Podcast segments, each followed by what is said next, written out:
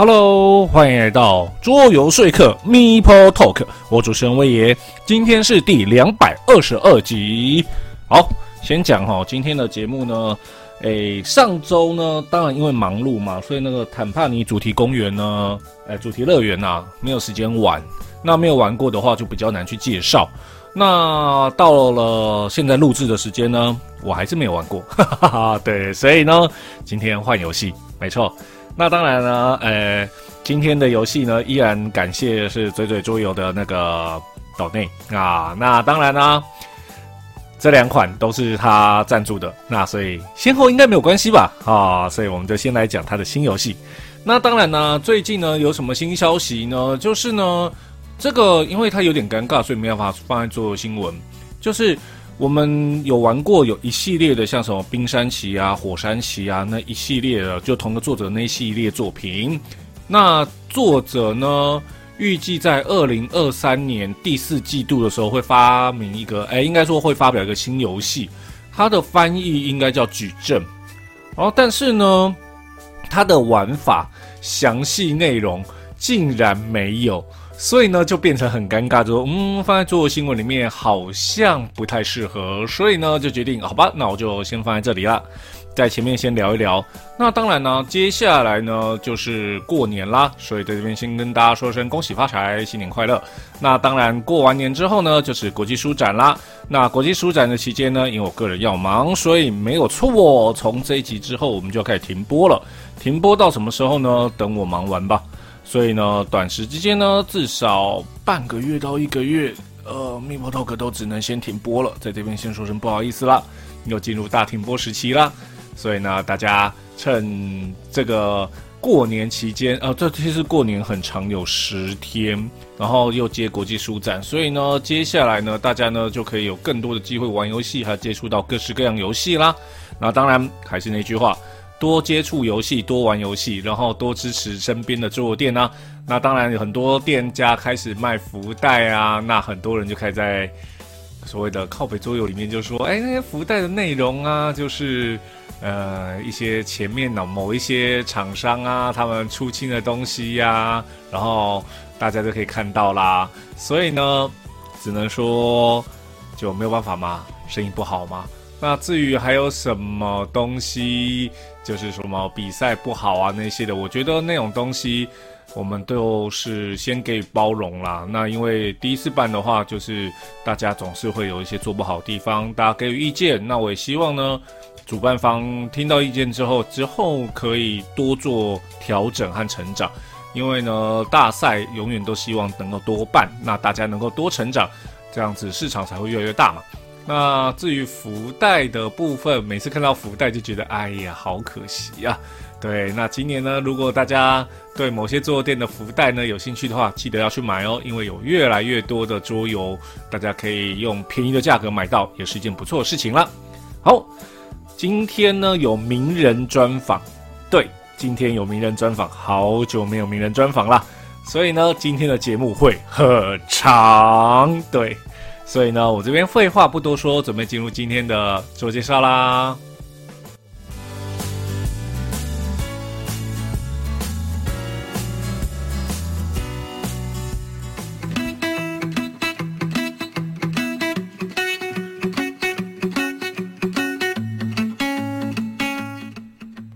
最近天气真的很冷。尤其是，即使在应该正确来说，在中部的我都感觉到那种天气冷到一个不行。然后呢，晚上呢不开个暖气，总觉得睡得越来越不踏实，觉得那个棉被怎么盖都不会暖。然后就觉得，哎呀，这天气怎么那么冷？然后呢，打开自己的浴室就发现，哎呀，少了一个东西，叫做浴缸。此时此刻，我好想泡澡啊，总是想呢，除了淋浴之外，有个泡澡。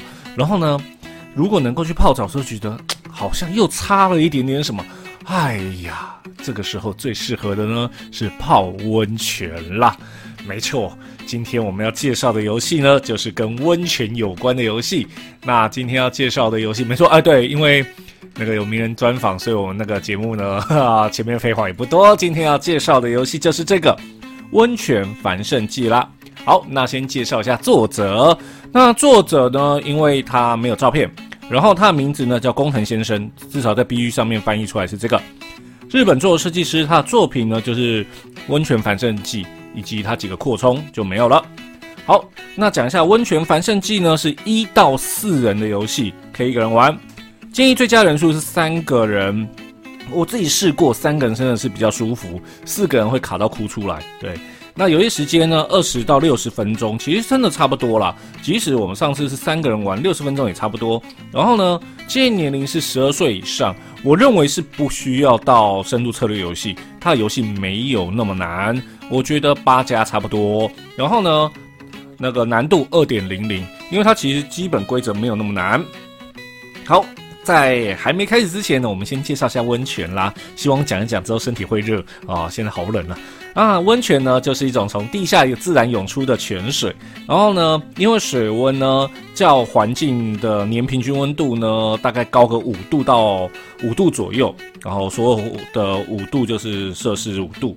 那在学术上来说呢，涌出地表的泉水温度高于当地的地下水温者呢，都可以称为温泉。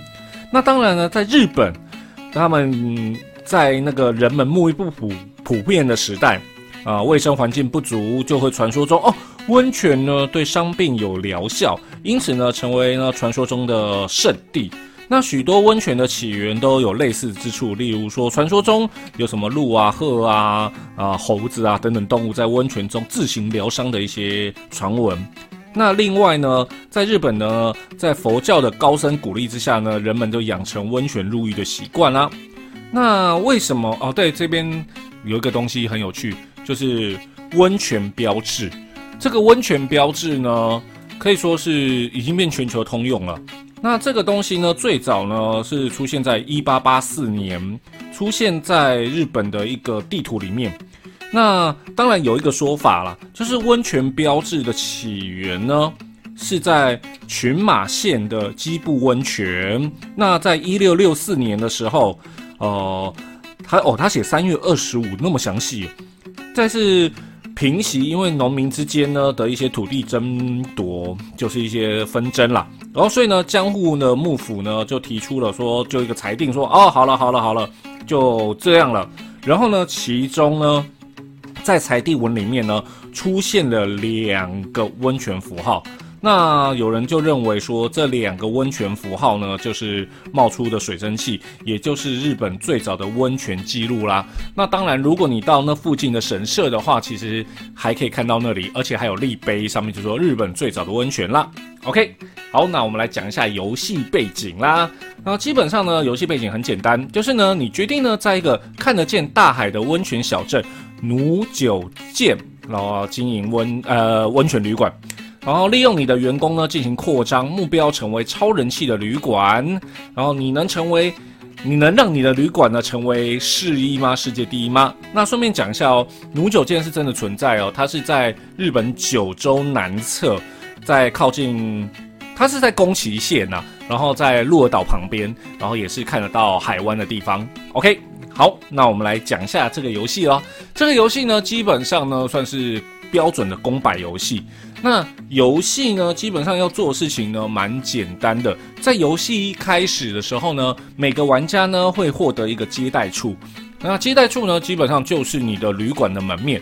那这个游戏呢有特点，就是你的门面前面不能再放任何的板块。那当然呢，否否则大门口就进不去嘛。然后呢？在游戏呢，经过七个回合之后呢，谁的人气最高，也就分数最高，谁就获胜了。然后呢，在过程中呢，你会不断招募助手。所以呢，等一下呢，游戏流程呢，基本上呢，会分成七个阶段。第一个阶段呢，所有玩家会抽一张助手牌。那基本上助手牌呢，各式各样。那接下来呢，第二个你可以进行采购。那我们手上会有助手牌。那助手牌呢？如果你在采购阶段使用助手牌的话，只会用助手牌的左上角。那左上角呢，通常就是钱买什么东西，然后后面有个小小的无限。例如说，三块钱可以买一个木头，或四块钱买一个石头，你可以用十六块钱。哦，买四个石头一样道理，OK。然后呢，当你做完这件事之后，这张助手卡就丢掉，所以这张助手卡你只用了上半部的功能。那当然，你也可以不采购，然后就把这张卡片收起来。再来，第三个阶段就是行动阶段。行动阶段的时候呢，每个玩家会有三个工人，从起始玩家开始就是派工人出去。哦，对了，这时候来讲，游戏呢每个玩家会有自己的个人目标，还有两张全体目标，所以呢都是额外加分的哦。那进入公版阶段的时候呢，所有玩家就可以放上去。那牌面呢，就是有很多的地方可以放置。那基本上呢，放置上去呢，大部分就是一些拿资源啊，或者是盖东西。那基本上呢，盖东西的时候呢，就比较麻烦，因为呢，盖东西的时候呢，你会呢要交出一样一定数量的东西之后，你就把它盖上去。那盖上去的时候呢，一律从你的接待处开始延伸。延伸完之后呢，下一块呢只能放在另外一块的旁边，等于说它不能放斜角了，就跟你把它想成卡送啊那类的游戏就对了。那讲简单一点，就是你的旅馆长什么样子一定相连，你不能让客人经过一大段没有任何建筑物的地方嘛。那没有任何的规矩，除了接待处正面不能再放那个任何的板块之外，你要怎么放都可以，只要都是相连的就 OK。然后呢？在放上去的时候呢，有一些板块上面会有一些符号，例如说跟食物有关、跟娱乐有关，呃，应该说跟服务有关，或者是跟温泉有关。那当然也有完全没有的 mark。那当然每一个板块呢都有一些概念。那那个我们等一下再闲聊。然后呢，接下来呢，你可以派人上去做各式各样东西。那里面呢比较特别的呢，会是像是钓鱼啊、拿木头、拿石头，或者是所谓的买彩券。啊，这个时候呢，你就会丢一颗十面骰，十二面骰，然后呢，丢下去之后呢，它有三次机会。那当然，如果你不满意这次紫骰，你就用，你就再重新丢，然后新的掷骰结果最多就用三次。掷完骰之后呢，你可以抛弃手上的助手牌来增加点数。所以呢，这个游戏中呢，是可以超过十二点的，这是 OK 的。然后呢，你就在上面公摆。诶，那这时候来讲一下哦，这游戏呢。它既然是公摆游戏，那它的起始玩家是不会调顺位的，所以呢，它在公摆格上面呢有一个很重要叫抢起始玩家。那抢了起始玩家之后，你就下一回的起始玩家。那基本上呢，这个游戏的起始玩家标志就是一只猫，只是我不知道为什么看 B G 上面的猫都是立体的。那当我们拿到的它是比较平面，但是还是有一个立体，它不是那种公仔型，它比较像是一只猫的那个。像橡皮擦那种感觉啊，对，啊，就是那种造型橡皮擦的感觉。OK，好，在里面呢也可以呢打助手出来。那这个时候打助手出来的时候呢，这个时候不需要付任何费用，然后呢你就使用助手。那助手的部分呢，就有几个资讯要知道。第一个，左边就代表说他是什么职业，那上面编号几，就是因为同一个，例如说什么，诶。编诶，演绎者啊，当然我现在就是乱讲的。例啊啊，经理好，经理有一二三四，所以代表有四张经理，每一张呢功能都不一样。然后每一张下面都会有所谓的人气，基本上都加了，但是还是有减的。然后下面呢就是功能，然后呢功能分两种，一种叫即时，就打出来之后马上发生，发生完之后就摆着，然后就拿来赚他给你的人气。然后再第二种呢就是持续，那持续呢就是呢。它这个效果呢，会不断的给你一些额外的 bonus，给你一些 combo，基本上你把它想成农家乐里面的职业卡就对了。OK，好，那打出来的这个才会变成在你台面上的助手。好，就这样子，一直到大家所有人把公摆都结束之后，一回合结束。哎，没有，公摆阶段结束，进入第四个阶段收入。收入阶段的时候呢，有个很有趣的东西，就是鸡，在这游戏中。有蛮多种物资的，有哪些物资呢？钱啊，当然钱很正常嘛。我开一家店总是要钱，木头、石头，还有呢蔬菜，然后鱼。对，在这游戏中，蔬菜跟鱼，你可以在那个你的商店里面摆一些，哎，种田啊，或者是那个种鱼池，然后可以捕鱼，也可以拿蔬菜。那当然，里面还有一个最特别的鸡蛋跟鸡。那当如果说呢，在收入阶段的时候呢，会先处理鸡的部分。你呢有两个选择，第一个，把你所有的蛋孵化成小鸡，好，你就变成鸡了。那鸡呢有什么好处呢？三只鸡就有十分了。那在第二个，你也可以选择，我不要把蛋变鸡，我只要有鸡，我就可以产出一颗蛋，这样的概念，只有一颗哦，无论你再多鸡都一样哦。OK，然后呢，接下来还有什么有收入呢？就是你的建筑物上面会有收入。那基本上呢，建筑物上面呢都会有两个资讯，第一个呢就是绿色的代表你的人气指示物，然后呢黄色呢就是可以获得钱。基本上所有东西都可以直接获得钱呐。那里面会有几个比较特别的，例如说游乐场呢，就是他不给你钱，但是给你助手，哎，就是客人来这边玩一玩之后就觉得啊好，我要在这边工作，大概是这种感觉吧。然后菜园呢不给你钱，给你菜。然后呢，渔场呢不给你钱，给你鱼。那里面比较特别的呢，就是像什么日式庭园啊，那种或者是快风旅啊、岩风旅这种东西。那他们呢的钱是虚线，就必须符合条件才会有收入。像是日式庭园呢，旁边要有温泉符号，它才会有收入。那快风旅跟岩风旅呢，就是它旁边有三个或以上的符号。那它才能收入，所以呢，其实有一点困难呐。OK，好，那接下来呢，我们完成了所谓的收入阶段之后呢，就要付工资了。那在这游戏中呢，有七张回合卡，每一张呢就代表现在是第几回合，然后呢，上面还有一个资讯，就是呢，现在工资要付多少钱。那在这游戏中，无论你有多少助手，只要付那个工资钱。只要固定的那个金额就好，像第一回合三块，就只要付三块就好。那当然，你可以不付钱，你可以用鸡蛋或者是蔬菜来抵三块，鱼或者是鸡来抵四块。但是，例如说我用鱼或鸡抵四块，然后呢，我现在工资付三块，这个是不找零的哦，就是付掉就付掉了，没了。对，能够找零的只有钱。然后呢，一回合就结束了。付完工资之后，结束之后，所有人把第六阶段就把所有工人回收，然后就翻开新的回合卡。那翻回合卡的时候呢，像我们进入第二回合，第一回合的一翻开，后面就变成新的公百格。这时候大家就可以在上面哦，又多了一个格子可以做。然后呢，第二回合呢，一样抽助手，然后呢，大家选择要不要采买。然后接下来呢，从起始玩家开始做行动。最后收入，然后付工资，回收工人，结束，然后进入下一回合。那当然到了后面的回合，到第三回合、第四回合之后，还有哦第五回合之后呢，一回合的工资变四块钱。第六、第七回合就是五块钱。当第七回合一结束之后，游戏呢全部包括所谓的收入啊、支付全部结束之后呢，我们就开始算分。那算分方式其实非常简单，第一个呢，就马上算你的设施分数，就是呢，你的整个家里面呢，所有绿色的那种人气符号，在你的建筑物里面，你的旅馆里面的人气符号全部加总起来，再来呢，每三只三只鸡就十分，以及你有没有完成你的个人目标，还有完那个全体目标两张，你有没有完成，能不能获得那个分数，以及。你呢？打出来的助手卡上面的那些那个人气符号，还有钱，钱也是分数。然后最后一个是扣分指数啊？怎么样会获得扣分指数？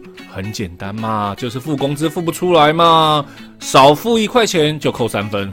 所以这个游戏呢，基本上呢就跟农家乐一开始的建议一样，就是你要怎么玩都可以，不要拿到负分标志就好。那当然呢。基本上呢，这个游戏规则我已经讲完了。那当然，它的卡片那些助手呢，可以说是这游戏的一些特点和精华。所以呢，在第一次玩的时候呢，你呢，要么就是全部大家一起看完一遍所有的助手卡，要么就大家都不要看。玩完之后，大家会说：“哦，原来还有这些助手，就会有它的新鲜感。”那这个游戏呢，基本上呢就是这样。但是呢，我会觉得很可怕的地方是，因为游戏只有七回合，然后呢，每一回合只有三个动作，所以七三二十一个动作，二十一个动作，你能够把你的旅馆盖怎样，真的很困难。你呢会想说，哦，我想要把我旅馆盖多豪华，多豪华，但是呢，那个石头啊、木头、那个资源啊、那个钱啊，好难获得，所以呢，你就会变得。很要去思考，而且呢，基本上呢，既然叫公摆嘛，就是呢，每一格呢只能放一个人，所以呢，每一次我要去踩石头的时候，就看到别人把石头踩走，我就哦天哪，我必须付出更大代价才能获得那一点点石头。那当然，游戏中有一格呢，就是算是怕大家太惨，所以呢，你只要站上去就可以拿四块，然后呢，大家都可以去站。那当然，那一格呢，就俗称的救急不救穷。如果说你很穷了，然后你只能靠那个来赚钱的话，基本上呢，你的人生也会过得很痛苦。那这游戏基本上没有所谓的呃物资上限或者是卡片上限呢，所以呢。因为基基本上真的很难收集，所以呢，在七三二十一个动作之内呢，你要想办法把自己的旅馆盖得非常豪华，也是很不容易的。虽然我呢玩过几次，但是呢，我都觉得这个游戏很难。那当然，这个游戏因为七个回合的背后的那些公摆是固定的，也就是说，你玩到后面，其实基本上你的概念会比较清楚。然后呢？在所谓公摆区块的部分上面呢，变化性就没有那么大。那在这个游戏中，变化性最大的就是所谓助手的部分。那助手拿到什么，其实还影响蛮大你的思考逻辑的。那当然，如果你有固定一定要打什么流派，例如说我就是要打满满的菜园，对，我的旅馆里面呢就是菜园，那也不是不行，只是呢，那个你的卡片呢如果没有搭到的话，你会觉得很痛苦。那当然，这个游戏中呢，所有资源的头可能是有限的，但是呢，游戏有说它视为无限，但是所有的建筑物是有限的，而且呢，每一个建筑物是两面，也就是说，像什么客房跟高级客房，其实就是一个是正面，一个是背面。如果有人盖了一个客房，就会少一间高级客房的空间，所以呢，当客房全部用完的时候呢，那一格也就废了。那当然，这一点呢，也算是它设计很厉害的地方。因为我每一次玩，差不多就是第七回合，某一种东西就会被盖完。那当然，那种都是有人疯狂在盖，不会发生说在第四、第五回合就有一种东西全部被盖完。那当然，除了有一间比较特别，叫做贵宾室。那贵宾室呢，要到很后面的回合呢才会开出来。对不对，它只有在那个回合的卡片翻面的时候才会出现。然后呢，它呢非常困难，它骰数要到十六才有可能盖出所谓贵宾室，所以呢，当然要集结非常多非常多的助手卡在手上才有可能完成呢。OK，好，那在这个游戏呢，它算是我觉得它没有到十二加那么困难，当然除非你打单人模式，你要挑战很高分啊。但是呢，我觉得这游戏呢，基本上呢应该可以列为八加，但是呢，它呢。的那些卡片是真的吃文字啊。如果说对文字理解有困难的话，那这游戏对你而言就会比较难一点。但我相信一件事情，有人呢戏称这个叫做温泉版的农家乐，但是呢，我觉得它比农家乐舒服多了。但是如果你要把旅馆盖得非常的好的话，又是一件很困难的事，算是一个你有公摆策略的风格。和它的难度，但是它的规则没有那么难的游戏，所以呢，这款温泉的感觉，这种温泉繁盛剂那种盖温泉旅馆的感觉呢，就非常的好啦。好，那帮这款游戏做个结论啦。如果你喜欢公摆游戏，你喜欢呢中阶策略游戏，对我把归类在中阶策略游戏的话，像这一款日本风格的温泉游戏。不要错过哦！好，以上呢就是今天的自我介绍，希望你会喜欢。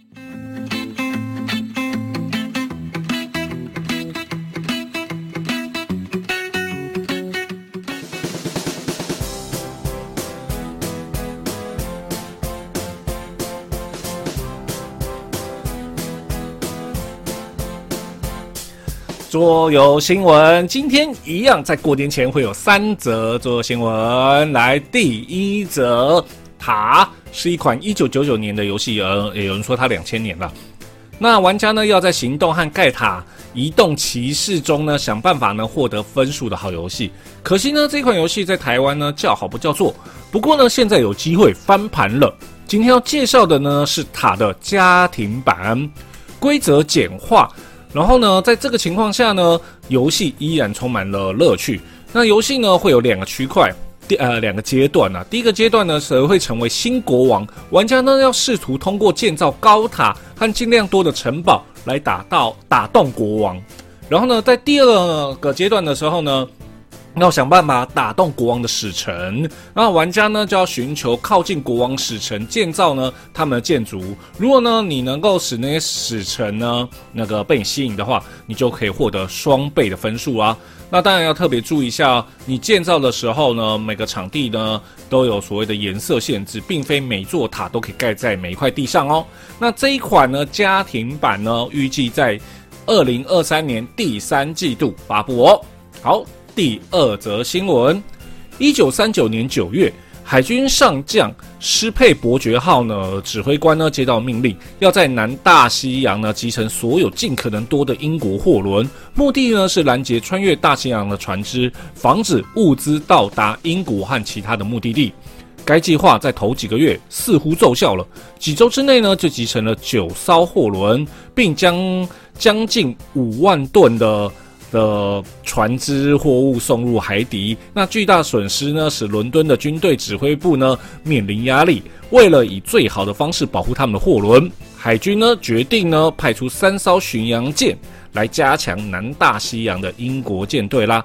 这就是所谓的河床之战。那今天这一款游戏《Hunter 狩猎》。那玩家呢会有一名呢来担任英国皇军皇家海军的领导，那另外一位呢将代表德国的海军，那就是潜艇啦。每个玩家呢会有自己的牌组，为了取胜呢，德国必须试图集成五艘货轮，同时呢要躲避英国的攻击。那另外一方面呢，英国玩家呢就必须呢在最后海战中呢追捕，并且呢集成那个德国的海军。在这情况下呢，受害较小的一方呢会获胜。那哈，英国海军呢能否利用他们手上的优势的人数优势，或者是呢德国海军呢会是否可以用你的狡诈和你的战略来推翻你的对手呢？如果对这种战争、这种不对称战争有兴趣的这一款狩猎，那这款游戏已经在二零二二年十二月推出了，所以有兴趣的现在就可以上网去找找看哦。第三则新闻，第三则呢是 Kiss Dollar 新闻，它的背景呢是一九四七年，你是一个蓬勃发展的好莱坞电影制片员之一。然而，对，一九四七年什么时候？冷战。所以呢。你身为好莱坞的制片呢，你怀疑有共产主义者隐藏在你的小小的制作公司里面，要将一些不是很爱国的讯息呢、主题啊、道具啊、台词塞进你的电影里面。那你呢要小心呢，如果这些东西被塞进去的话，你的工作室会被关闭。你要在这种事情发生之前呢，先找到那些共产主义者，或者是呢，到最后哦完蛋了，你失败了，你就被禁止进入这个行业了。所以呢，这一款游戏又是一个阵营游戏啦。在游戏中呢，每个玩家呢都会成为秘密的身份，都有一个秘密身份。您可能是爱国者，或者共产主义者，或者是星星哦，演绎星星。那每一轮呢，每个玩家都会有一些特殊的工作来执行，例如说编剧啊、灯光师啊、导演、演员、编编辑等等的。那这些工作呢，将会影响这一轮制作什么样的电影？然后呢，在每一轮呢，会抽一张所谓的海报，就是我们要拍这部电影。然后玩家手上呢，会有一些牌，然后会有一些特殊讯息。他们可以选择跳过自己的工作，掷出他们特殊的两颗骰子。然后每一轮结束之后呢，如果你骰子上面呢有星星符号的话，就可以额外添加一张卡片。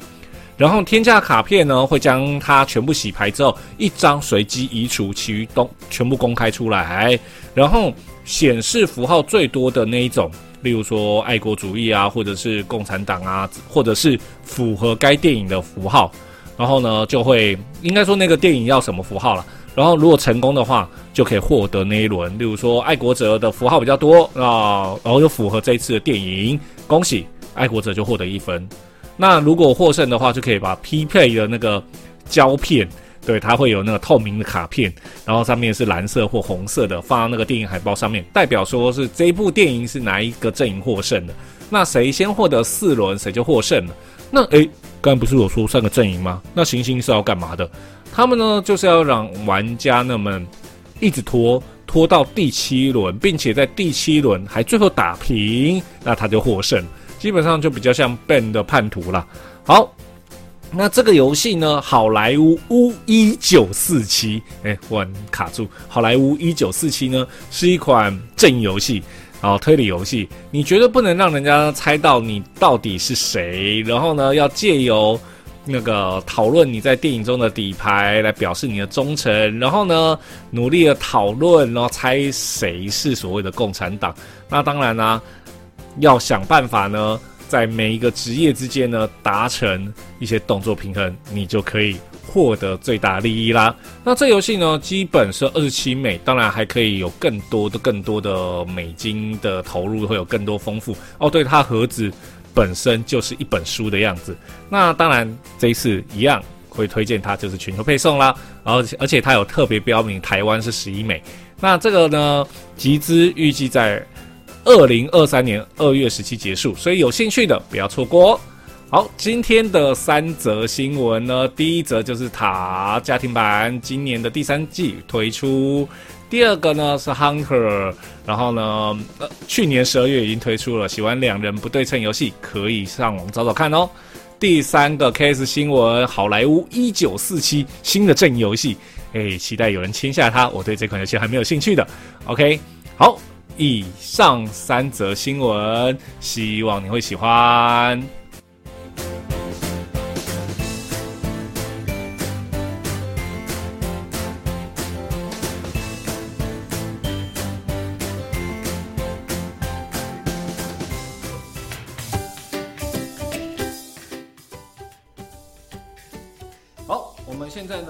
是到了名人专访时间。名人专访，对对对对，没错，这个专访叫名人专访。哎，这太下课了。哎，啊，什么？我没有跟你先先讲吗？好，那我们今天专访的来宾呢，是我们。桌游教育圈的知名人物 啊，没有知名，没有知名。来，徐奶爸，来，徐永清，徐奶爸，来跟大家打个招呼吧。是，好，各位空中的朋友们，大家好。哎，我就是人称徐奶爸的徐奶爸。那 我的本名你可以不用知道，没关系。那只要知道徐奶爸，大概知道说，呃，是哪一个人了，这样子。哎，希望大家都可以认识我了哈。哎，其实我跟徐奶爸认识。当网友当很久，对，很久很久，应该超过十年的时间哦。没有啦，我们其实很早以前见过一次我很早以前就知道你这个人。哎，对，在出版协会的时代嘛。对对对。但是那个我们真正见面的时候，是在某一次的新天鹅堡的那个，对，就是聚会上面聚会上。对。然后你就说：“嗨，你好，我是徐乃包。” 我吓到，没有，就就终于见到我那个心目中的骨灰级玩家了。啊！不要发，我的年纪一直暴露出去。对，资深资深，游戏游戏够资深，游戏年龄够资深，对吧？所以我们今天也算是很，真的是时间瞧了很久，终于有机会可以好好的访谈一下。对啊，对啊，真的非常感谢有这个机会，然后透过威野的这个 podcast 的频道，然后来跟大家见面。哦，好，那当然访谈就是访刚嘛。那我们先问第一题，对，来，对啊，就是因为我们。我们大家都是从事桌游相关的嘛，嗯，但是一定有什么契机让你接触到桌游？对对，所以想问一下徐奶爸，你当时怎么接触到桌游的？是，哎，其实我接触桌游的方式跟大家都不太一样。嗯，在这个部分，其实我很想要，呃，很久以前就很想要跟大家聊这件事。其实我，哎。一般人哈，他可能我知道大概都是在大学端，然后在在大学的时候有大概学生时期嘛，对他自己本身先玩到桌游，是是是，然后他就哎发现做做这个世界真的是太奥妙了，太美妙了，好多东西可以玩，对对，然后就一头栽进去，对然后就成也许就是从大学端或是高呃就是呃学生时代接触到桌游，然后这里我玩到现在这样子。那我我跟大家的方向完全不一样，我是我的儿子先玩到。哦哈，就是那时候是呃生了小孩之后，那因为我们没有送小孩去幼儿园，哦，自学，对，就是有还不到自学啦，就是假诶有时间自己带小孩，自己带嘛，对，所以就都自己带。我儿子在大班之前都是我们自己带，嗯哼，所以那时候就很多时间，嗯，所以当初就是为了要杀时间。所以就就去找了课程让孩子来上。哦，就是为了要填满小孩的时间，对，然后把他们精力耗完，对对对，就让他们就是有事情做嘛，那不然就是照顾小孩没有事情让小孩做，一堆一堆的就很多事情你要就会会来烦你嘛，对，那我们就是去找了，就是我太太，主要是我太太哦，不是，而且不是我是我太太先找到这个课程，嗯，所以那时候以前都是可能都叫什么全脑开发之类的，对对对。然后就是去坊间找到一个课程，然后刚好可以在每一个礼拜的，就是每一个礼拜就挑一天，是，然后就是先开始这样子的课程，然后就是带小孩。我们那时候课程不是只有单玩桌游，所以会先玩一个类似 smart game，就是就是个人的益智游戏，然后先玩那个，然后后半段的时间才是玩桌游。对，所以我是那时候才知道说，哦，原来有桌游这个东西。嗯，我以前连大风我都没有玩过，连大风都没玩过。我住很乡下，我住非常乡下，我那时候连大风我都没有玩过。呵呵呵。对，所以我跟大家接触到桌游的那种路径是不太一样的，超吃惊哎。对，就是因为小朋友的关系，然后就发现哎有这种东西耶。嗯哼，所以是后来小朋友。跟你说哦，我玩桌游很开心，然后之后什么是桌游，然后才接触到。哎，没有，也是因为我们都要带小孩去上课，然后所以是一起上课。对对，就是正常，就是小孩在玩的时候，然后我们在旁边看，就看着他们到底在玩些什么。哦。所以不是就是送小孩去，然后就家长就离开。哦。对，是我们可以在旁边看一下，然后看着看着就是变得我我还比他还更入迷了。那你那个时候？还记得你当时看到入迷的是哪一款桌游吗？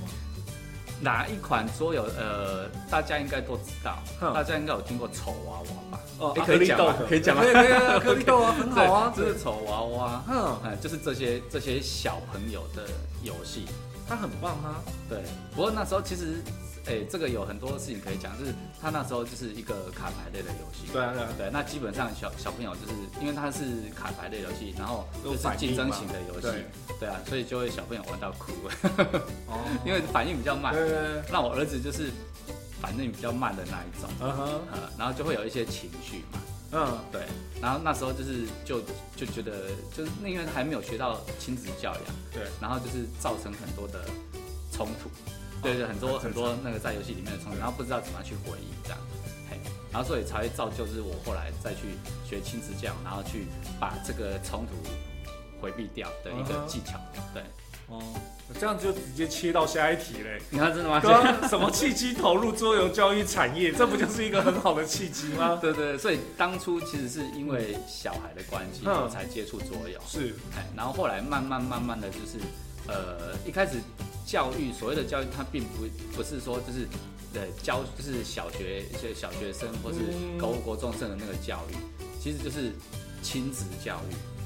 亲子教育。对，亲子，对，亲职职就是职能的哦，亲子教育。不是亲子哦，是亲职教育。对，所以就是大人啊，大人也要学的教育哦，大人跟小孩一起学习。对，诶，可以这么说。可是重点是大人要先学，学会了，然后怎么样当一个父母哦。所以有这个亲子教育是对，所以我一开始是先学亲子教育，嗯哼，就是怎么样好好的去跟小朋友去做回应，然后就不要在游戏的过程里面去跟他讲啊，这个不是昨天才教过吗？那什么现在就不会？你到底有没有在学？哦。就会开始有这样子的一个冲突，然后不然就会讲啊，这个不就就这样子吗？怎么连这个都不会？你真的是很嗯，这样这样这样这样，对对对 对，就会有这样这种回应，所以这个就是一个比较不好的回应，嗯哼，然后就会造成我们之间的一些冲突。所以那个时候就开始学亲子教育，然后才慢慢，那怎么会变成桌游讲师？这中间有一个。蛮大的转 转折，对，因为我原本就只只是一个爸爸这样，嘿，然后我就是在整个跟小朋友玩游戏的过程，就我先认识的桌游嘛，然后中间有经历过一段很不幸的过去，就是一直骂小孩，呃，就是把小孩骂到哭了，骂骂到哭，然后或是小孩哭了之后，我就继续在骂他这样子，一个游戏互动的失败，对，就造成我们之间的互动不是很好，亲子关系就变得不好。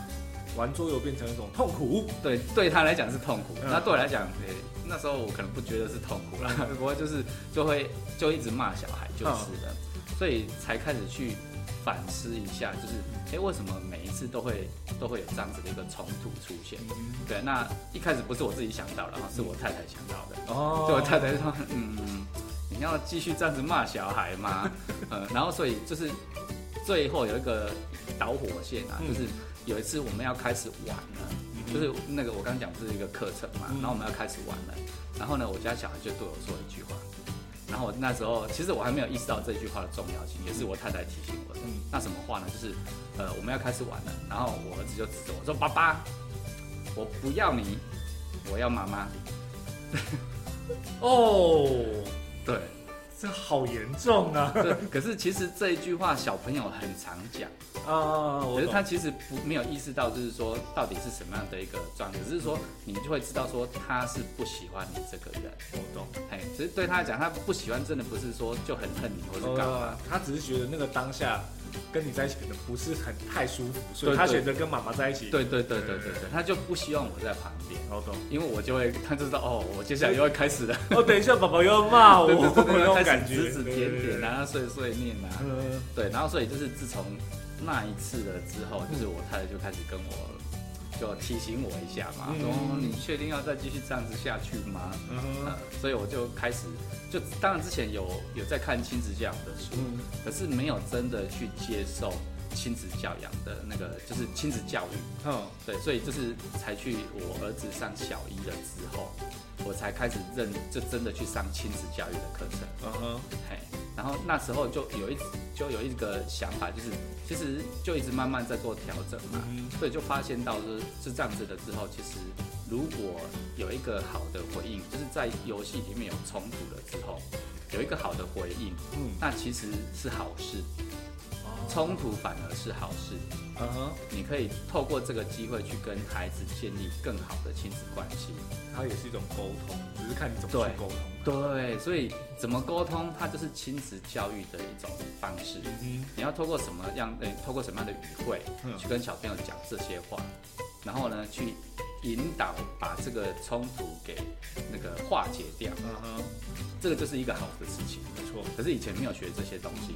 所以后来学了之后，我就发觉，哎，这个真的是超棒的一个活动。嗯，那其实，在之前就已经有这样子的一个意识了，就是包含就是呃，因为一个爸爸的角色，不知道该怎么样去跟小朋友互动。嗯，对，所以就也看了就是《亲子天下》的杂志。嗯，对。然后他就觉得，就是就是我一直有这个念头，因为他们有一包有有一篇的有一期的杂志在讲说，就是家变了的这件事情。哦。就是爸爸这个角色越来越少出现在家庭嘛。对。没错，对，所以那时候我有在玩桌游嘛，那就是经常在陪小朋友玩游戏，嗯，所以我就找了这个，我就是意识到这一件这一个活动，就是桌游这个活动，嗯，很好放在家庭里面，嗯，因为它可以让大人跟小孩玩在一起，没错，对，可是重点是玩在一起就是要挑对游戏，对，不然你挑对，你挑错游戏，就我我像我以前就都挑错游戏，就会造成很多的冲突。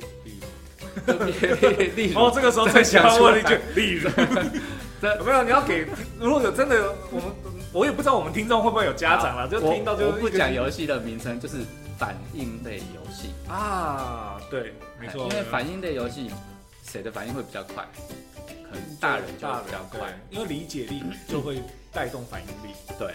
因为你无法知道说在什么样状态底下要去做反应，嗯，那你自然就是会慢一点，会比较慢，小孩就会比较慢，是，那就会造成这些冲突，或者是两个手足之间也是，一个比较大的，一个比较小的，那是理解能力的差异，哎，对对对对，个人认知能力也有差异，所以反应类游戏就是会造成很多的冲突，嗯，那当然如果在你们家没有这个问题，那当然也就 OK。对，只是说，就是后来我就开始在在我的课堂上面会去跟家长讲这些事情。你要跟小朋友玩，最好是可以玩有运气的游戏啊。对，无论输赢，大家都不会说啊，是因为怎样的，是因为运气不好。我们怪另外一个 看不到的人叫运气。对对对，像像那个寻找多米诺啊，寻龙多米啊，寻龙多米诺，寻龙多米多多米，它就是很好的一款游戏啊，因为。拼是一个简单逻辑，但是翻蛋翻蛋的时候是一个运气，所以小朋友很我我我真之前在跟小朋友玩这个游戏的时候，小孩还在一个国中一个国小，嗯，他们会上树哦，玩这个游戏会上树，他们会想要再玩一次。啊，因为输不是因为我不行，是因为运气不好。对，然后他们就会知道说，呃，当他们运气好一点的时候，他们就有翻盘的机会。嗯嗯。所以他们就会想要再，只是他们觉得，嗯，这是我运气不好而已，我要再，我要再比，我要再跟你再玩一次，再拼一次这样子。所以有运气的游戏就比较适合拿来家庭玩。哦，了解。而且这个就是我所谓的家庭游戏。嗯。虽然它是儿童游戏啊，对，可是我就觉得是很好的游戏。了解，对，那没有，现在 OK 了，现在已经知道怎么去跟小孩应对，但是现在下一步是如何把这些资讯变成课程，课程，对，下一步就是要变成老师了，对对对对对，所以你怎么会想要跨出那一步？的？因为我就是觉得这个东西很好嘛，嗯，那你一直就就跟人讲话，这个东西很好，你可以回去玩看看呢，可是你要找一个方向。呃，或是一个方式去跟家长讲这一件事情。那我自己就开始先去看书了，嗯哼，就是看，就是呃，就是认知发展的书，因为你要有一个方式去跟有一个语汇，共同的语汇去对家长讲。是。那所以我就开始去自己去看书，然后看完书了之后，那就开始把这些内容写在我的部落格，啊，或是我不是有拍 YouTube 频道嘛，那这个社群媒体帮助。我很大，嗯，因为有这些社群媒体，然后再加上脸书，那就是把这些资讯，我就一直在曝光我跟孩子玩，然后那些冲突我怎么样去做回应，嗯，然后让别人看到嘛。那所以呢，就是有一所幼儿园，嗯，他们就看到我的资讯，因为那时候比较少人在玩雪龄前幼儿的游戏，对，没错，因为那时候大家都是玩比较策略性游戏比较多，或是比较厉害的游戏啦。那时候儿童桌游桌哎，儿童桌店基本上大概只有一家，对对对，就是可能只有那一家，那我就哎魔法 box，魔法 box，所以我跟他就就好了很好，所以那时候呢，就是刚好有一个这样子的一个机会，他们看到我的资讯。很符合他们要跟家长沟通的事情，就是亲子教养的这一件事。哎，那我那时候就是也也有看书，所以就把这些资讯去做总整了。那他们就开始邀请来呃上这样子的一个亲子讲座的课程。那我也很大胆的就 就就去了，就去了。对，因为那时候其实有在做呃就是亲子桌游的教学。哦，是去当。就当老师，当当教学者。哦，我会像那时候我就是大概有一年一年的时，中间有大概一年的时间，会去呃那时候是有一家绘本馆哦，然后他们就是愿意开这样子的课程。哦，所以在那我去上认证课之前，我就有在做这一件事。哦，因为那时候就就已经就是我的脸书或是我的部落格就蛮多这些资讯，然后就刚好有一家绘本馆看到。然后就邀请我去做教学，那时候只是纯粹教小朋友玩游戏，对，教小朋友玩，那家长也有进来，因为我会趁这个趁这个时候去跟家长讲这些事情，嗯嗯，就是我后来成为我课程的这些这些内容这样子，所以那个时候还是一个教学者的态的状况，对对对，然后后面就变成一个老师，对，就变成是就是讲师这样子，就是去做不同的应用了，所以我就不是只有单纯的教学，嗯，教做。我有而已，就是我还有后面有其他的内容，就是有关亲子这样的这个内容。对，比如说就是，呃，我们在玩的时候，嗯哎，我们要放下身段的去跟小朋友玩的这一件事。因为很多家长他可能就是模式爆，哎，对，然后就是高高在上。如果孩子这时候赢他的时候，他可能就是小朋友啊，宝宝宝，你输了，你说我赢了，就翻脸，对对 对，完了，就面子挂不住了，哎，那个威权可能就又开始出现。嗯，对，可是在这时候，你反而更应该要放下身段去做，哎，跟他互动的这一件事情。那怎么样去做放下身段？其实。我最早以前是用一种方式啊，就是用书的时候就是画那个画，用人体彩绘笔去画脸，所以这是我在书里面我就会提到这些事情。透过愿意被输了之后愿意被小孩画脸的这一件事情，然后或是你接受输小孩的这个状态，嗯，他就是在展现放下身段的一个具体的动作，对，一很重要的行为。对对对对对对，那所以就是自从这样子，哎，第一场那个亲子讲座之后，我觉得这样子是可以的。嗯，然后所以我就开始再把我后续再学到的那些亲子讲的内容，嗯，再把它转化成更具体的那个章节的部分，然后来跟家长讲。后面就开始去拿各式各样认证啊，然后开始延伸各式各样的课程。对。对对对对，嗯，对，好，非常的精彩。所以呢，这个时候呢，马上就，因为我们知道，那个薛海爸，你除了当桌游讲师之外，你还成功出书。好，对对，就不小心也出书。反正出书没有不小心的。对。所以当时为什么会想要出书？是出版社找你吗？对，诶，我觉得我的出书的那一种历程也蛮奇妙的。对，其实我在呃几年前，我大概已经不太确定了哈。就是我在写部落格或者在脸书的那一段期间，其实就已经有出版社要找我写书了。哦，因为我那时候在演出就是有担任一个粉丝团的类似版主，我跟其他几个人这样子，然后就担任版主，我就有在写东西了。因为我之前就一直有在写部落格，对，所以有我就一直我一直有在写文章的这个动作。对，这那他们就是已经有想要找我找我写书了。那后来是因为。那个就是那个窗口，嗯，他就离职了，哇，然后 这个机会就没了。对，啊，不过我就是一直有维持，我要我我好像可以写书的那个哦，那个资料还留在那里，对对对，也还在那边有一些资料。可是后来，呃，我写的这本书前面的资料是没用到的，好，对，前面的资料都没用到，嗯，对啊，不过也还好啦，就是因为当初我要写出的那个内容，其实不是真的我要写的内容。跟我要写亲子讲的内容又不太一样，它是比较类似工具书的概念。哦，了解。所以就是哎，桌游可以学什么，可以学什么。哦，那就是现在坊间比较容易看到那种版本。哎，对。哎，那我就是后来就因缘际会之下，就是我在我的一场那个，诶，算是师资培训的课程。嗯。啊，就不讲哪一家，就师资培训的课程。然后上完了之后，就底下有一个人就突然间问我说：“天来爸，你想不想出书？”我，这么突然，对啊，就是，然后直接这样子问我说：“想啊，我当然想出书啊。”嗯，哎，然后后来才知道说，因为他是出，原来他是出版社的，出版社的总编辑。哇，总编辑，对，就他们那个公司的总编辑这样。然后所以我才，我后来答应了，就我们讨论完之后可以出书，我就从头到从一个字一个字一个这样子打，然后大概打了一个月的时间，我就打好了。就一个月就创造完一本书了。对对，这一本书就大致上就差不多了。嗯哼，哎，然后后面就慢慢慢再追加一些资料文字这样子。哦，对，不过中间也隔了大概三到四年的时间吧。哦，这么久？对对，在大概隔了三到四年的时间。所以从你花一个月打完，等到你我们拿到成书的时候，哦，没有，不是，是我说在第一个有想要写书，然后之后再到真的真的出版。中间隔三四年哦，那我这一本书谈完之后，大概半年内就完出版了，哎，对，就出版了。所以哦，所以我们那个时候拿到书的时候，大概就是半年前你写的内容。对对对对对，哎，啊，因为那个上课的内容，它其实就是就是上课内容就是书的内容。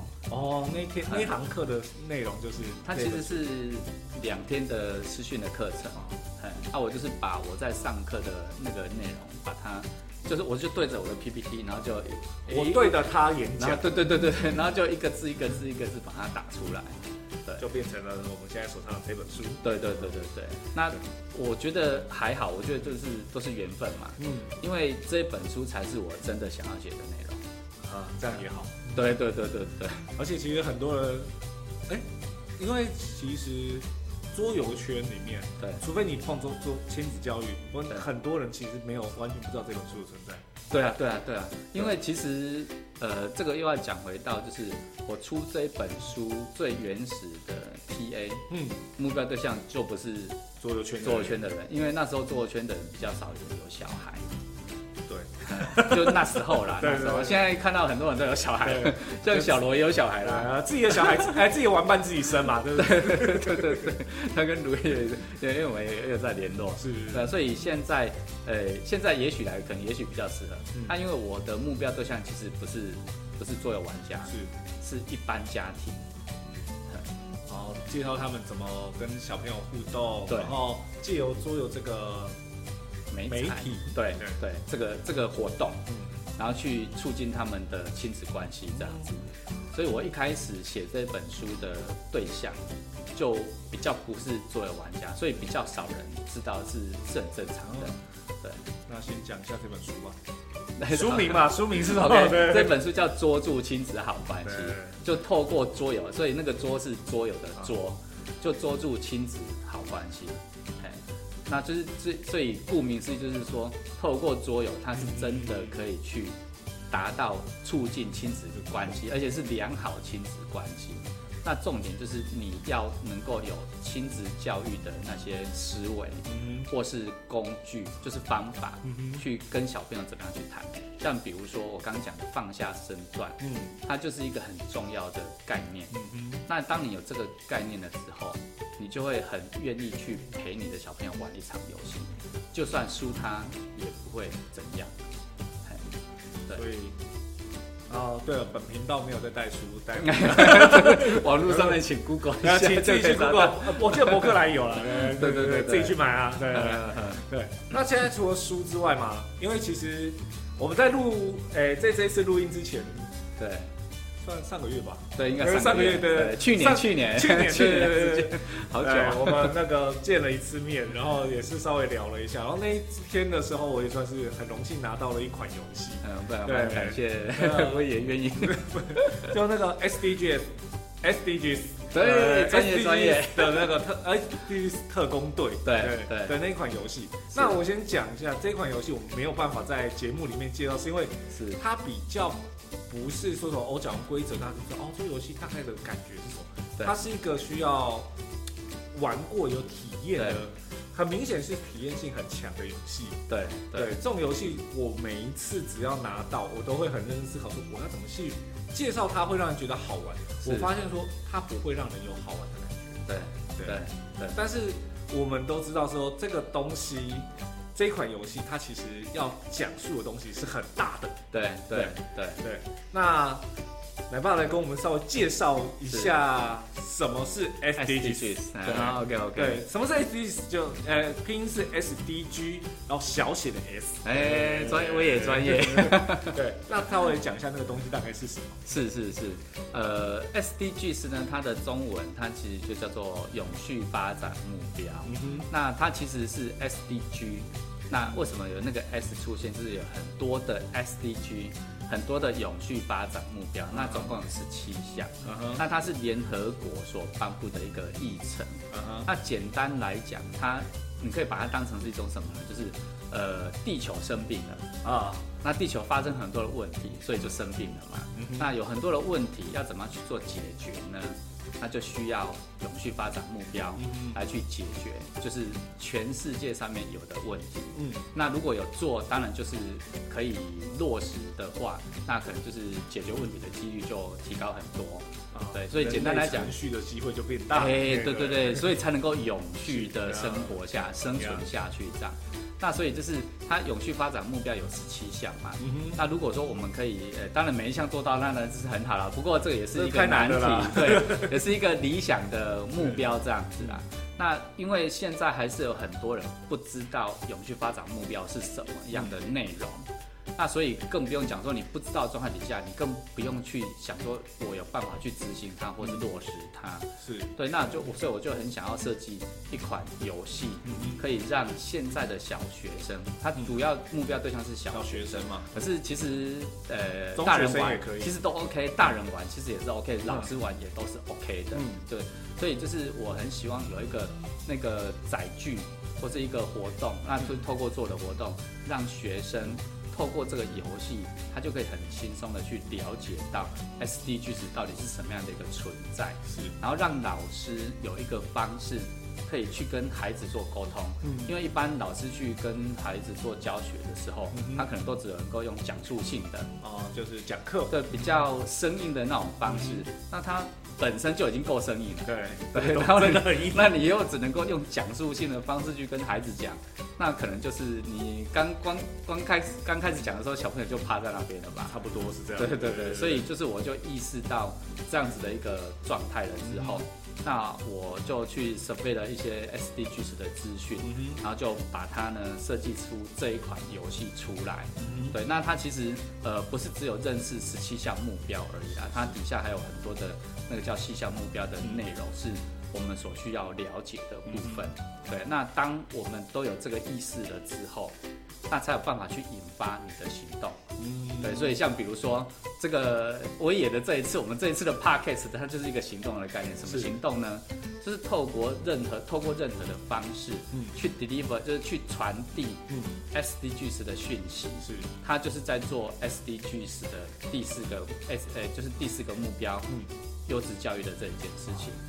本来这个频道也可以变成优质教育的一部分，功德无量，功德无量。是，呃，对，而且它是可以无远佛界。你看 podcast 的这种方式，对，跟我实体课程就不太一样。当然，当然，他只要有人知道这个连接，嗯，那他会透过这个连接，透过这个频道，透过这个音讯，嗯，来去了解到 SDGs 的讯息。是，对啊，那。了解了之后，那如果有意愿的话，再去更深一层的了解，说那我可以引发我什么样的行动？嗯哼，那就可以来做 SDGs。那如果全球的，就是每一个人都有都有去落实的话，啊，人类就可以长存下去，地球就不会生病了。对，就是它就比较不会毁灭的那么快了。对啊，因为地球就只有一个嘛。是。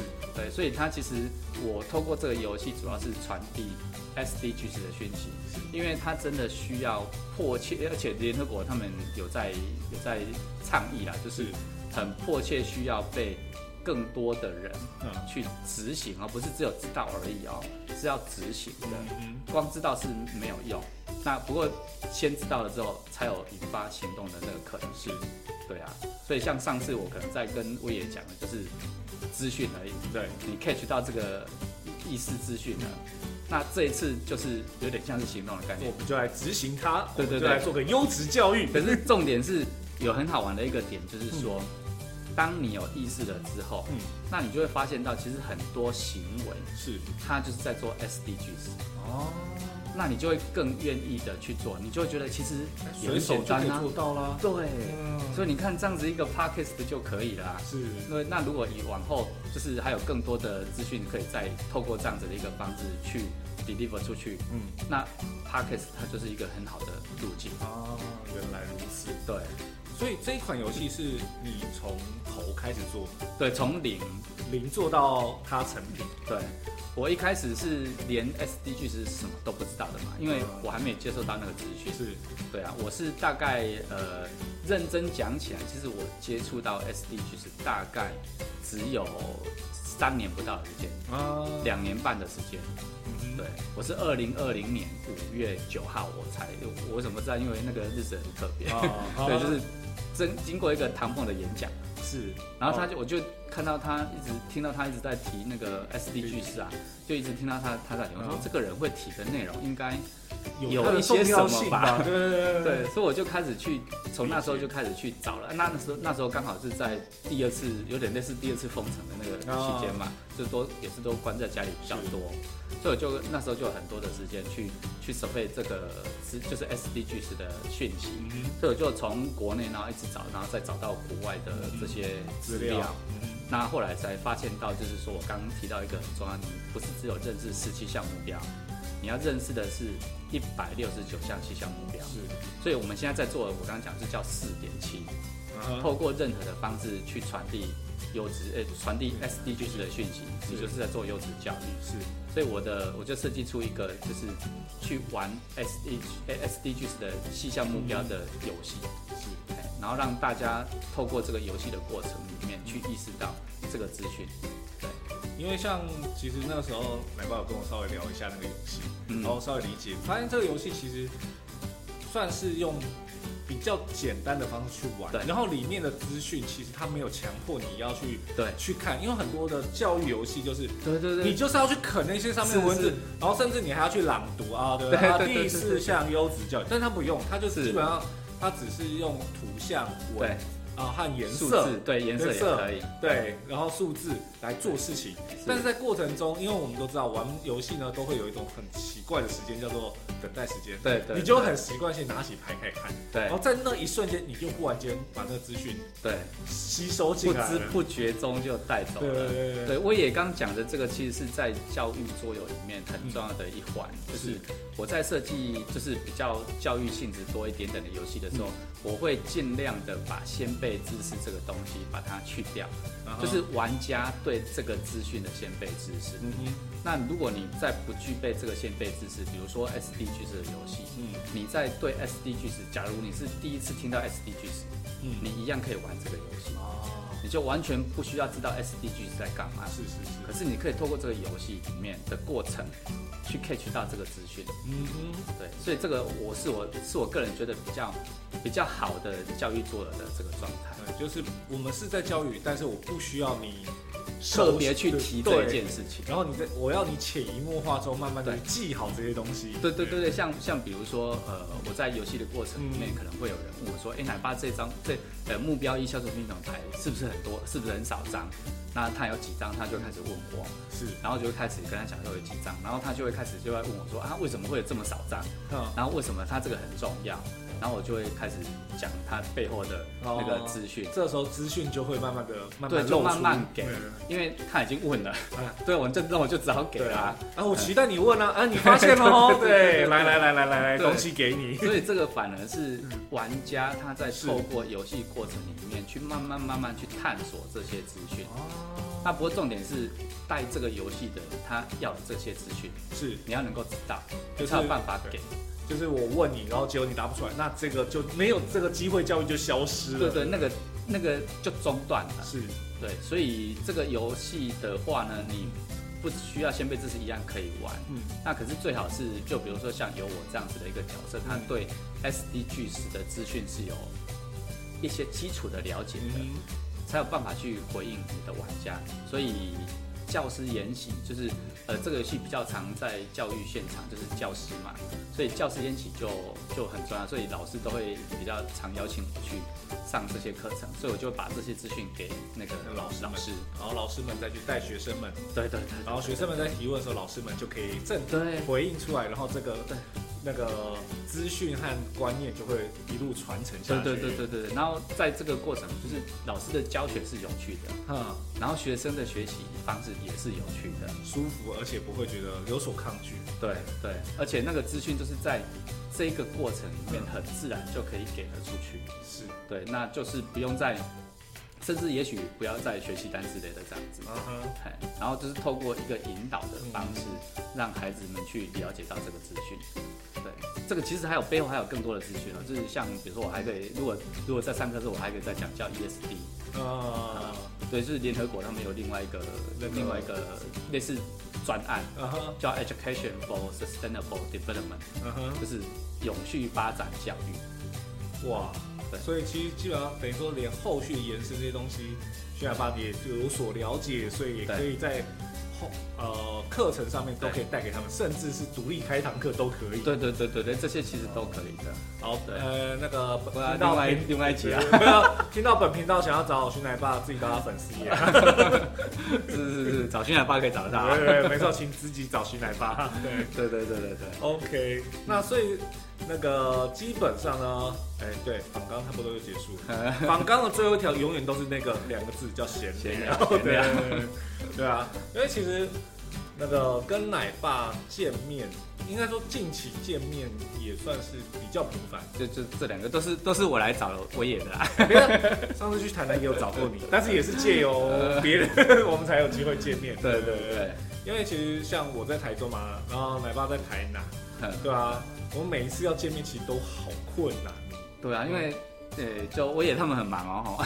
对啊。就，是双方双方都时间呐，时间上面，嗯对，对，我我其实我也对我来说是我我都一直在讲，就神一般的存在，跟骨灰级就老玩家一般的那个呃，我觉得就是我觉得真的是神一般的存在啦。这在以前来讲，呃，就是现在也是，然后就只是玩的比较久而已。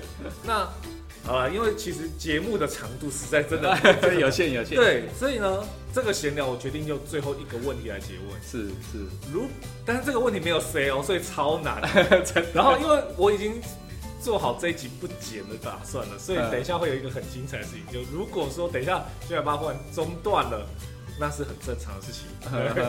这个问题就是，如果今天要请你推荐一款游戏是给人家的话。会希望推荐什么游戏吗？不要管对方是，就是你 OK，心中心中想到第一时间想到哪一款游戏，我觉得我想推荐给人家。OK，还有为什么？可以哈啊，可以 可以讲别家的吗？哪一家都可以的。呃，我个人觉得最好的，为什么我可以立即回答出来？因为我觉得它真的是很棒的一款游戏，叫《天下名道》。哦。就是自凡他们三明洞人出的天下名道，对，那为什么它非常好呢？我还记得刚刚我讲家庭游戏最好是有什么运气嘛？是那一款游戏有运气，是，而且它不是只有运气，嗯，如果是一般的运气游戏，它可能就是大家就就可能就要开始喷啊，就是单纯靠运气嘛。那天下名动它当然也是单单纯靠运气，嗯，可是它在抉择的时候，它有。比较深的逻辑深度是包含他在攻占哪一座城堡的时候要去思考，对，要去思考说，那我是不是该放这边比较好，还是要去，还是我把我要把全部的兵力都放在那边比较好呢？那或者是我要引发我的联动，就是我攻了我攻了这一座，我攻了二号之后，我是不是有办法有机会再把我的兵力再拓展到三号或者四号去这样子？对，所以他是他是单纯靠运气没有错，可是。其实，在后面，他在后面的部分，它还是有一一些比较深的决策判断，嗯，跟逻辑深度的，所以我觉得它就是我目前心目中最棒的家庭游戏。我没有想过，真的没有想过《天下名洞》会被列为家庭游戏。我想志凡应该也没有想到过。吧？真的，对，因为因为我的对象，我的对象跟就是所呃，就是一般的普罗玩家，对，一般的作为玩家是不太一样的那种思思维啦。我个人觉得是不同的思维，所以其实那一款游戏已经是被我被我列为我心目中的家庭游戏。可是他所谓的家庭游戏跟 B G G 的 Family Game 是不太一样的。概念，对。对，所以其实严格上来讲，是我的 Family Game 比较像是儿童游戏或是 Party Game 的这个范畴的。的一个综合体。对对对对对，所以那一款游戏我玩到的时候，其实我真的是惊为天人哎。嗯，对，那个如果是要我来讲的话，它可以列为就是当初我记得是二零二一年去接触到那一款游戏的。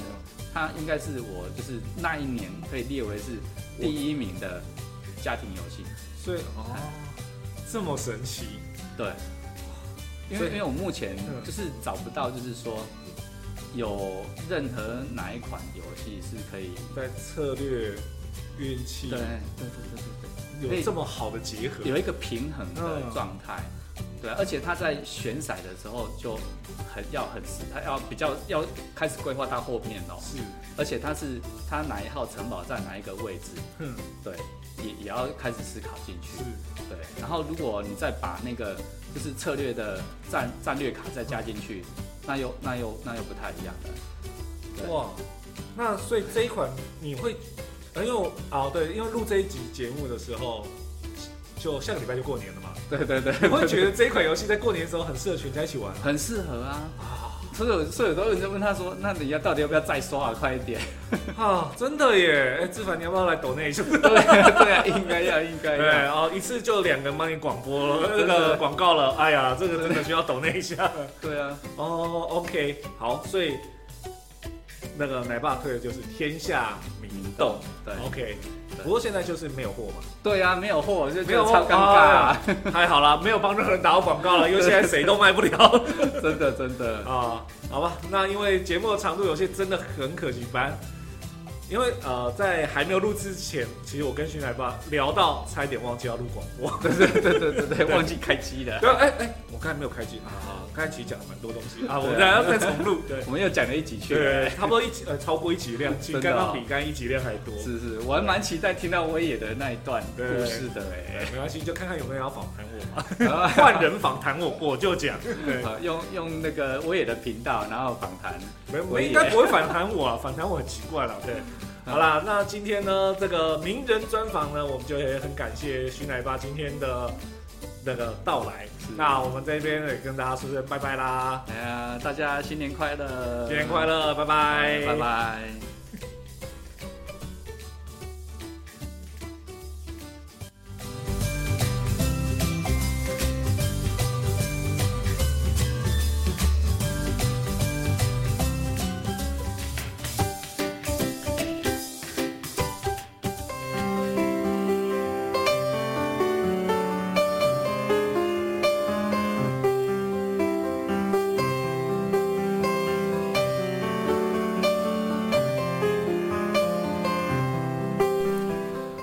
节目到了尾声了哈，刚刚那一段呢，如果你在听的时候可能会觉得声音有点小，那我已经想办法调过声音了，那我尽可能去升级我的设备，让访谈的音质会更好一点。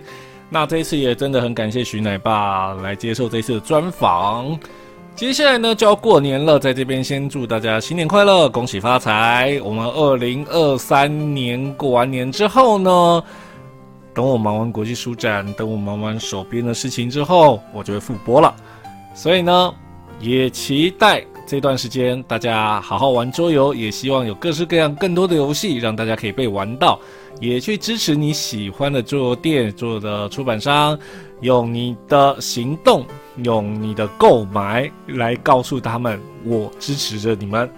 好了，那做个结尾喽。